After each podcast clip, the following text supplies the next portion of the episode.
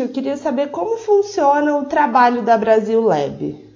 O Brasil Lab ele funciona como um conector. É, ele é um hub de inovação pensado para aproximar startups é, do poder público, de prefeituras, ou seja, empresas de base tecnológica nascentes que estão começando a desenvolver novas tecnologias, produtos ou serviços, de prefeituras que querem se abrir para inovação e adoção de novas tecnologias. A gente faz isso de duas maneiras. A primeira e a mais importante é através de um programa de aceleração, é, que a gente já está indo agora para a quarta edição desse programa de aceleração. Tivemos três até aqui. É, aceleramos 55 startups ao longo dessas três primeiras edições do programa de aceleração. Vamos acelerar mais 25 a partir desse. Inclusive, a gente teve um resultado muito legal agora, que foram mais de 300 inscrições, um recorde absoluto que a gente teve para qualquer programa de aceleração do Brasil Lab. É, e a outra frente, além do programa de aceleração, é exatamente fomentando essa pauta de inovação em governo de fora para dentro, quer dizer, vindo da sociedade civil, é, trazendo sugestões é, é e novas abordagens para a solução de antigos problemas pelas prefeituras. Como funciona o programa de aceleração especificamente? Uh, a gente tem basicamente três módulos presenciais, então todo ano quando a gente lança o programa de aceleração a gente apresenta desafios temáticos. No primeiro ano foi educação, saúde e meio ambiente, por exemplo, e nesse último ano foi eficiência em gestão de processos, habilidades da sociedade 5.0 e educação novamente. É, apresenta essas temáticas para ver soluções que tenham encaixe com esse tipo de problema que a gente está querendo é, enfrentar. Aí essas empresas que são escolhidas participam de três módulos presenciais, como eu estava dizendo. Um primeiro que é para explicar para eles é, como que funciona a contratação com o poder público. Né? A grande dificuldade que os empreendedores têm nessa área é entender como é que funciona uma licitação, o que, que é um pregão, de que maneira que ele pode formatar a solução dele para tentar até mesmo fazer uma venda direta para aquele governo. Depois eles têm um módulo que a gente chama de experiência de usuário, né, ou user experience, o famoso UX é, em que ele vai ter que entender de que forma que ele tem que formatar o produto dele, pensando nos dois usuários que ele tem que atender, que é o usuário final daquele aplicativo, daquela solução, que pode ser né, um cidadão, enfim, é, se a gente estiver falando de uma solução para resolver problema de agendamento de consulta no, no, no UBS, por exemplo, mas ele tem também a prefeitura, quer dizer, o gestor público, aquele governo que contrata a solução, o órgão público que contrata a solução também é um usuário. Então eles têm um desafio, porque eles têm um duplo usuário final é, e precisam aprender a, a, a, lidar com essa, com essa questão. E o último módulo presencial, que é o módulo de impacto,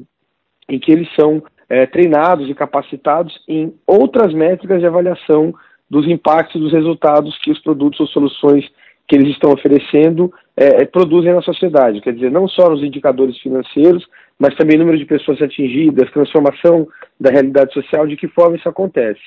E além desses três módulos é, presenciais, ao longo do programa, que dura quatro meses, eles vão também recebendo mentorias é, com especialistas de várias áreas, de empreendedorismo, gente de venture capital, de fundos de investimento, pessoas de outras startups que já cresceram, estão vendendo para governo, ou mesmo em outros segmentos que falaram, é, compartilham quais foram as estratégias que eles usaram para crescer, para resolver problemas que às vezes são é, semelhantes ao que as startups aceleradas têm, professores de universidades é, renomadas para tratar também do, da, da, formatação dessa solução. Então eles têm, eles ganham o que a gente chama de vale conversa, que ao longo do tempo eles podem usando com esses mentores. Então tem um programa que é com três módulos presenciais e vários módulos que são feitos é, de maneira virtual online. É, depois que eles concluem esses programas de capacitação durante né, o, o módulo de aceleração, a gente tem um evento final, que é o chamado Demo Day, em que as seis melhores startups do, do programa Uh, vão então para uma grande banca final, num evento que a gente uh, realiza.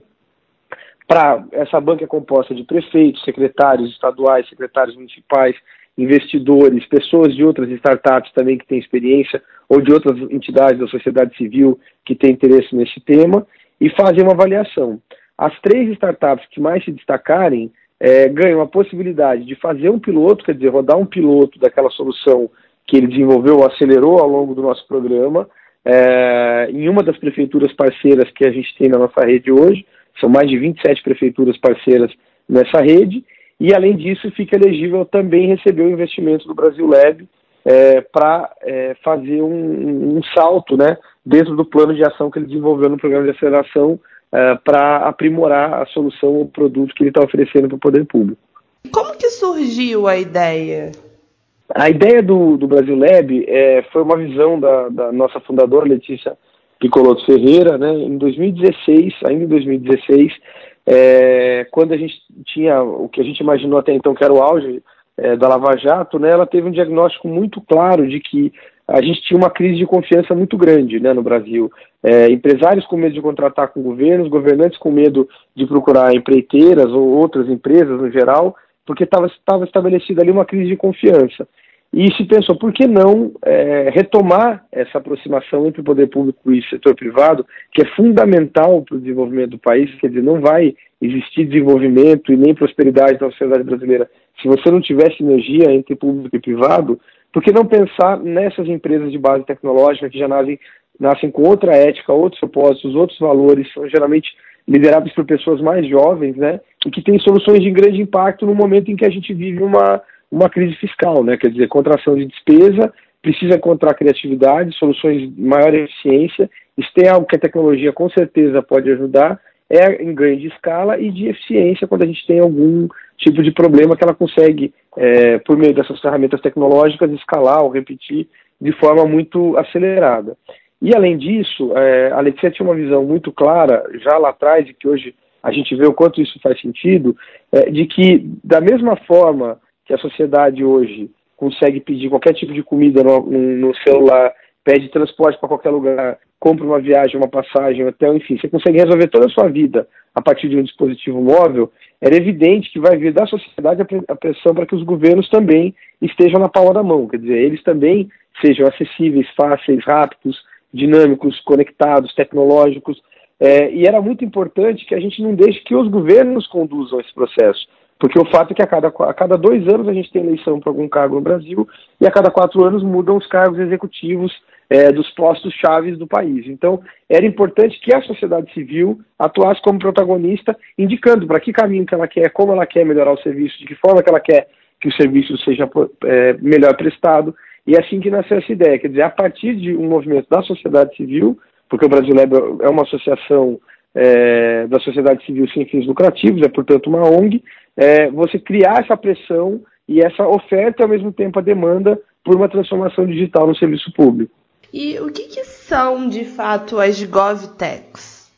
A GovTech é uma expressão que a gente pode eh, enxergar de duas maneiras. É, a gente pode entender ela como um segmento é, dos mercados de startups, então quer dizer, quando a gente fala de health techs, que são as startups na área da saúde, edtechs, que são as startups na área da educação, as fintechs, que são as startups na área financeira, a gente tem hoje as govtechs, que são as startups que estão pensando em resolver ou vender ou atuar é, junto a governos, né, junto ao poder público genericamente. Mas além de ser um segmento hoje específico nessa área de, de atuação das startups, é, a gente pode chamar o GovTech também de um movimento mundial é, que quer é, entender que a adoção de tecnologia pelo poder público não é simplesmente você falar de tecnologia da informação como a gente via 10 anos atrás ou até na década passada. É você entender como a tecnologia pode atuar para melhorar os serviços públicos. Então ela deixa de ser é, só um meio, quer dizer, para o aprimoramento desses serviços, mas passa a ser uma preocupação central é, dos governos em ampliar a digitalização, o acesso, a oferta, a velocidade, a rapidez. E dentro desse movimento você tem uma série de atores que são importantes, que são as startups, o segmento GovTech, mas também as pessoas que vão financiar essas iniciativas, o poder público que precisa se abrir é, para essas novas tecnologias, né, é, estabelecer um ambiente regulatório mais fácil de contratação, de teste, de hipótese de testes, enfim. Então você tem todos esses atores que estão hoje reunidos em torno do movimento uh, para promover a transformação digital uh, dentro do serviço público. O GovTech não é necessariamente sinônimo de transformação digital no serviço público, mas hoje são palavras que estão muito próximas e muito relacionadas. Como vocês conectam o empreendedor ao setor público? Bom, como eu tinha te dito, um, primeiro aspecto, um, primeiro módulo de conexão que a gente tem é, dos empreendedores com o setor público é por meio do nosso programa de aceleração, quando no Demo Day eles têm essa oportunidade de apresentar as soluções deles é, para essa série de prefeitos. Que é até interessante é, destacar um fato de que ah, quando a gente escolhe eh, as seis startups que vão poder morder, isso não quer dizer que necessariamente elas eram as únicas que estariam aptas a estar lá ou que são as melhores soluções, né? É, tem um, todo um, uma, um, critério de avaliação que combina a aplicabilidade, o estágio de maturidade, porque muitas vezes o que já aconteceu é que startups que não foram para o Demo Day, depois, a partir do contato que elas tiveram já nesse evento, do, do networking mesmo, dentro de um poder de rede, começaram depois a vender essa solução é, para alguma prefeitura ou para o poder público. Só que hoje a gente também criou uma nova solução, que é o selo GovTech do Brasil Lab. É, a gente tem uma, uma plataforma dentro do site do Brasil Lab, www.brasilab.org.br, né? O Brasil com Z para ser disruptivo. É, e dentro do site você tem um, um espaço chamado Selo GovTech, em que startups que se identificam com o tema, que acreditam que estão aptas a vender o poder público, cadastram a solução dela e essas soluções também integram o portfólio do Brasil Lab. Então hoje a gente apresenta, deixa lá na, na, nas nossas redes sociais, no site, todas as startups que já foram aceleradas, que podem ser procuradas por esses gestores públicos, mas tem também agora aquelas que não necessariamente fizeram o nosso programa de aceleração, estão em, de repente, num estágio de maturidade mais avançado, recebem esse selo e com o selo eles já conseguem é, apresentar e se vender com o poder público. E uma terceira frente que a gente faz também, que é a realização de eventos. O Brasil Lab já fez mais de 100 eventos ao longo desses quatro anos. Permanentemente a gente faz rodas de conversa sobre desafios de contratação de inovação pelo poder público, é, chama servidores públicos para processos de capacitação e qualificação nessa área de transformação digital. O evento mais destacado que a gente já fez também, que serve para fazer essa aproximação, foi o GovTech Brasil, que foi uma conferência internacional realizada no ano passado em São Paulo e que vai ter agora a segunda edição também no ano que vem, em agosto do ano que vem, em São Paulo. E o trabalho de alguma dessas startups que vocês ajudaram a acelerar, em especial se destacou? Você quer contar para gente algum deles? Olha, a gente tem, é, felizmente, já ao longo desse tempo, vários casos é, de destaque. É, sempre que a gente vai citar alguém, é, pode gerar, alguém vai ficar triste porque não foi lembrado, né? Mas a gente tem, assim, hoje são 14 é, soluções GovTech do Brasil Lab que já estão rodando aceleradas né, pelo Brasil Lab, que estão rodando pelo Brasil. É, uma que tem se destacado, para citar duas, uma desse último programa de aceleração e outra que já passou no, no momento anterior, a gente tem o GSUAS, que é uma, uma empresa que, uma startup que montou um software de gestão de informações para assistência social é, dos cidadãos do Brasil. A União ela tem que repassar é, recursos né, do, dos programas de assistência social para vários municípios. Esses municípios têm também obrigações cadastrais que eles têm que manter em dia, sob pena de não receber esses recursos. E o GESUAS criou um software que faz a gestão completa é, dessas informações para as prefeituras, não só ajudando com que elas não deixem de receber os recursos que vêm da União Federal, mas também já criando hoje ferramentas é, disso que sugerem para os municípios quais são políticas que eles devem priorizar ou investir melhor a partir de necessidades que eles têm. Eles já estão em 90 municípios de 12 estados do Brasil, tem mais de 600 mil famílias atendidas e mais de um milhão e meio é, de usuários ativos registrados. E para falar do pessoal que teve com a gente lá nos nossos primeiros é, ciclos de aceleração, é, a Mova, que era antiga Emigov, é, é uma empresa que atua, é, né, uma startup também que atua é, com base em economia comportamental em nudges, fazendo recomendações, quer dizer, eles criaram um robozinho que é um nudge bot,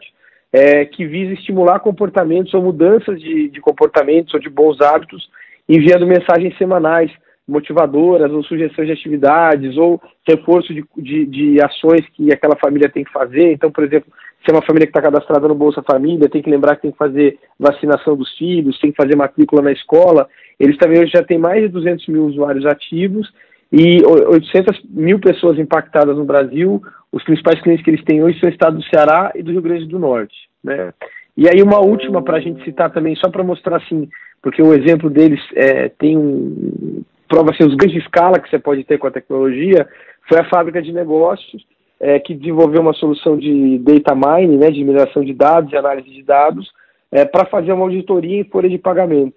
Que antigamente, quando você pegava uma auditoria de folha de pagamento de uma prefeitura, você tinha que fazer por amostragem, né, e botar duas pessoas para ficar fazendo, e elas não conseguiam fazer a auditoria completa, tinham que fazer por amostragem. Eles, a partir da informatização do processo de folha e depois, então, desse processo de extração de dados e análise de dados, conseguem fazer uma auditoria de folha de pagamento, que antes era feito em seis meses por amostragem, em dois dias a auditoria completa da folha, o que gerou, por exemplo, uma economia para a Prefeitura de Recife de 10 milhões de reais, é, só descobrindo, identificando funcionários que tinham sido demitidos estavam recebendo, gente que estava afastada pelo INSS estava recebendo salário, gente que tinha morrido. Então, quer dizer, cruzando dados do DataSUS com a folha de benefícios do INSS, é, usando toda essa quantidade de informação, se descobriu é, ali uma série de, de pagamentos que estavam sendo feitos indevidamente,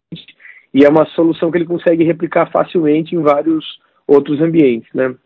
Mas a gente tem hoje gente que usou blockchain para fazer acompanhamento de, de, de, resíduos de grandes empresas que têm despejo de resíduos. É, a Universaúde, por exemplo, que trabalha com treinamento é, para pessoas que trabalham na área de gestão e cargos de direção na área de saúde. A Faz Game, que também é, é um processo de gamificação para alunos da, de escola pública, né? É, para trabalhar temas como matemática, ciências a partir da elaboração de jogos a Soma, que era do nosso primeiro ciclo, enfim, a gente tem hoje já alguns bons casos para contar, mas acho que a gente não teria tempo para falar de todos eles. Mas, no geral, quais são os problemas mais recorrentes que as startups buscam solucionar? Olha, o, o grande segmento, assim, dois segmentos que sempre tem é, muitas empresas nascendo e que podem gerar esse impacto no poder público é a área de saúde e a área de educação, né? É, com novas ferramentas de aprendizagem, é, com ferramentas para melhorar a gestão de processos dentro dessas secretarias, até porque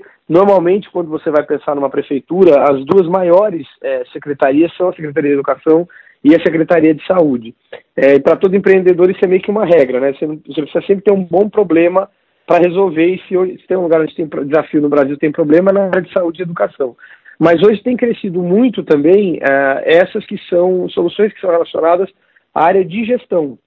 eficiência e melhoria de processo de uma maneira geral. Então, seja nesse processo de auditoria, seja na eficiência de alocação de, de recursos, quer dizer, avaliação dos recursos, como que eles são é, gastos. É, eu acho que assim, hoje seriam as três grandes áreas, seria saúde, educação e gestão pública. Tudo que é ferramenta para melhorar a comunicação, melhorar transparência, é, acesso à informação pelos cidadãos, é, são, são campos que têm, têm as, as três maiores áreas de atuação. Assim, de startups pensadas para a GovTech.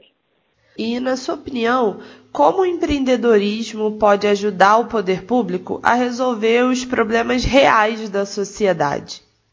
Olha, eu acho que o empreendedorismo é, pode ajudar muito o poder público, primeiro porque a, toda pessoa que é empreendedora ela é corajosa por definição, porque ela vai ter que sair da zona de conforto é, e criar um negócio do zero é, a partir de uma ideia, a partir do conceito, ou mesmo que seja um modelo de negócio que já existe, que ele quer fazer de uma forma diferente, usando tecnologia para ampliar a escala. Então, acho que essa coragem e essa inventividade, esse espírito inovador é, que é intrínseco, inerente a qualquer pessoa que é empreendedora, já é uma coisa que traz um, um, um impacto é, imediato. E também o dinamismo e a facilidade que o empreendedor tem para ter acesso a essas novas tecnologias, a estar conectado com o que está acontecendo é, no mundo, no, no, planeta, né, de maneira geral, se inspirar em coisas que estão sendo feitas em outros lugares e tentar trazer com essa mentalidade. Eu acho que principalmente essa mentalidade mais ágil, mais dinâmica, mais inventiva, mais inovadora é, e principalmente corajosa que você vem do, do, do empreendedorismo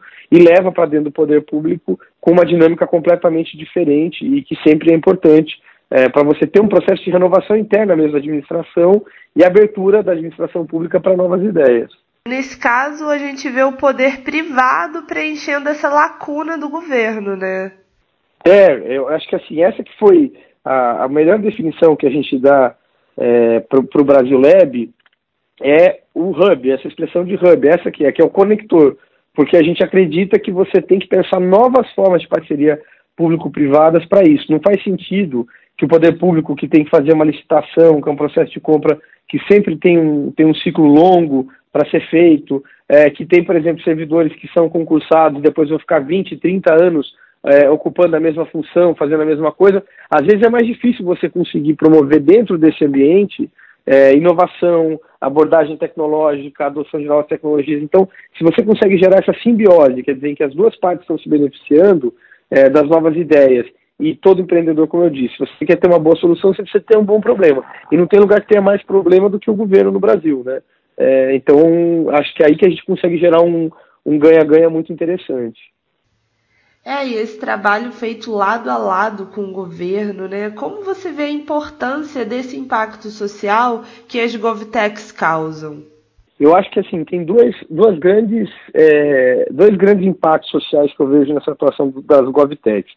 É, a primeira é que é, toda vez que você fala de governo, você está falando de impacto. Né? É, a maior rede de é, ensino do Brasil ainda são é a rede das escolas públicas. A maior rede de atendimento hospitalar do Brasil também é a rede de saúde pública que a gente tem é, no país. Então, todo mundo que tiver se propondo a enfrentar problemas, público, é, problemas públicos né, junto aos governos, é, vai com certeza é, ter um impacto gigantesco. E pela dificuldade que eles têm em adotar essas novas tecnologias, é muito importante que venha é, da sociedade. Ao mesmo tempo, tem uma outra questão que eu acho que gera impacto social, que é a gente precisa inserir o Brasil na economia digital. O Brasil tem hoje um, um documento já organizado por toda a sociedade, governos, academia, chamado Estratégia Brasileira de Transformação Digital, que tem como um dos seus eixos habilitadores, quer dizer, um, um foco é, específico, que é a área de governo e cidadania. Então, o fato de você melhorar a qualidade das decisões, transparência das decisões, possibilidade de qualquer pessoa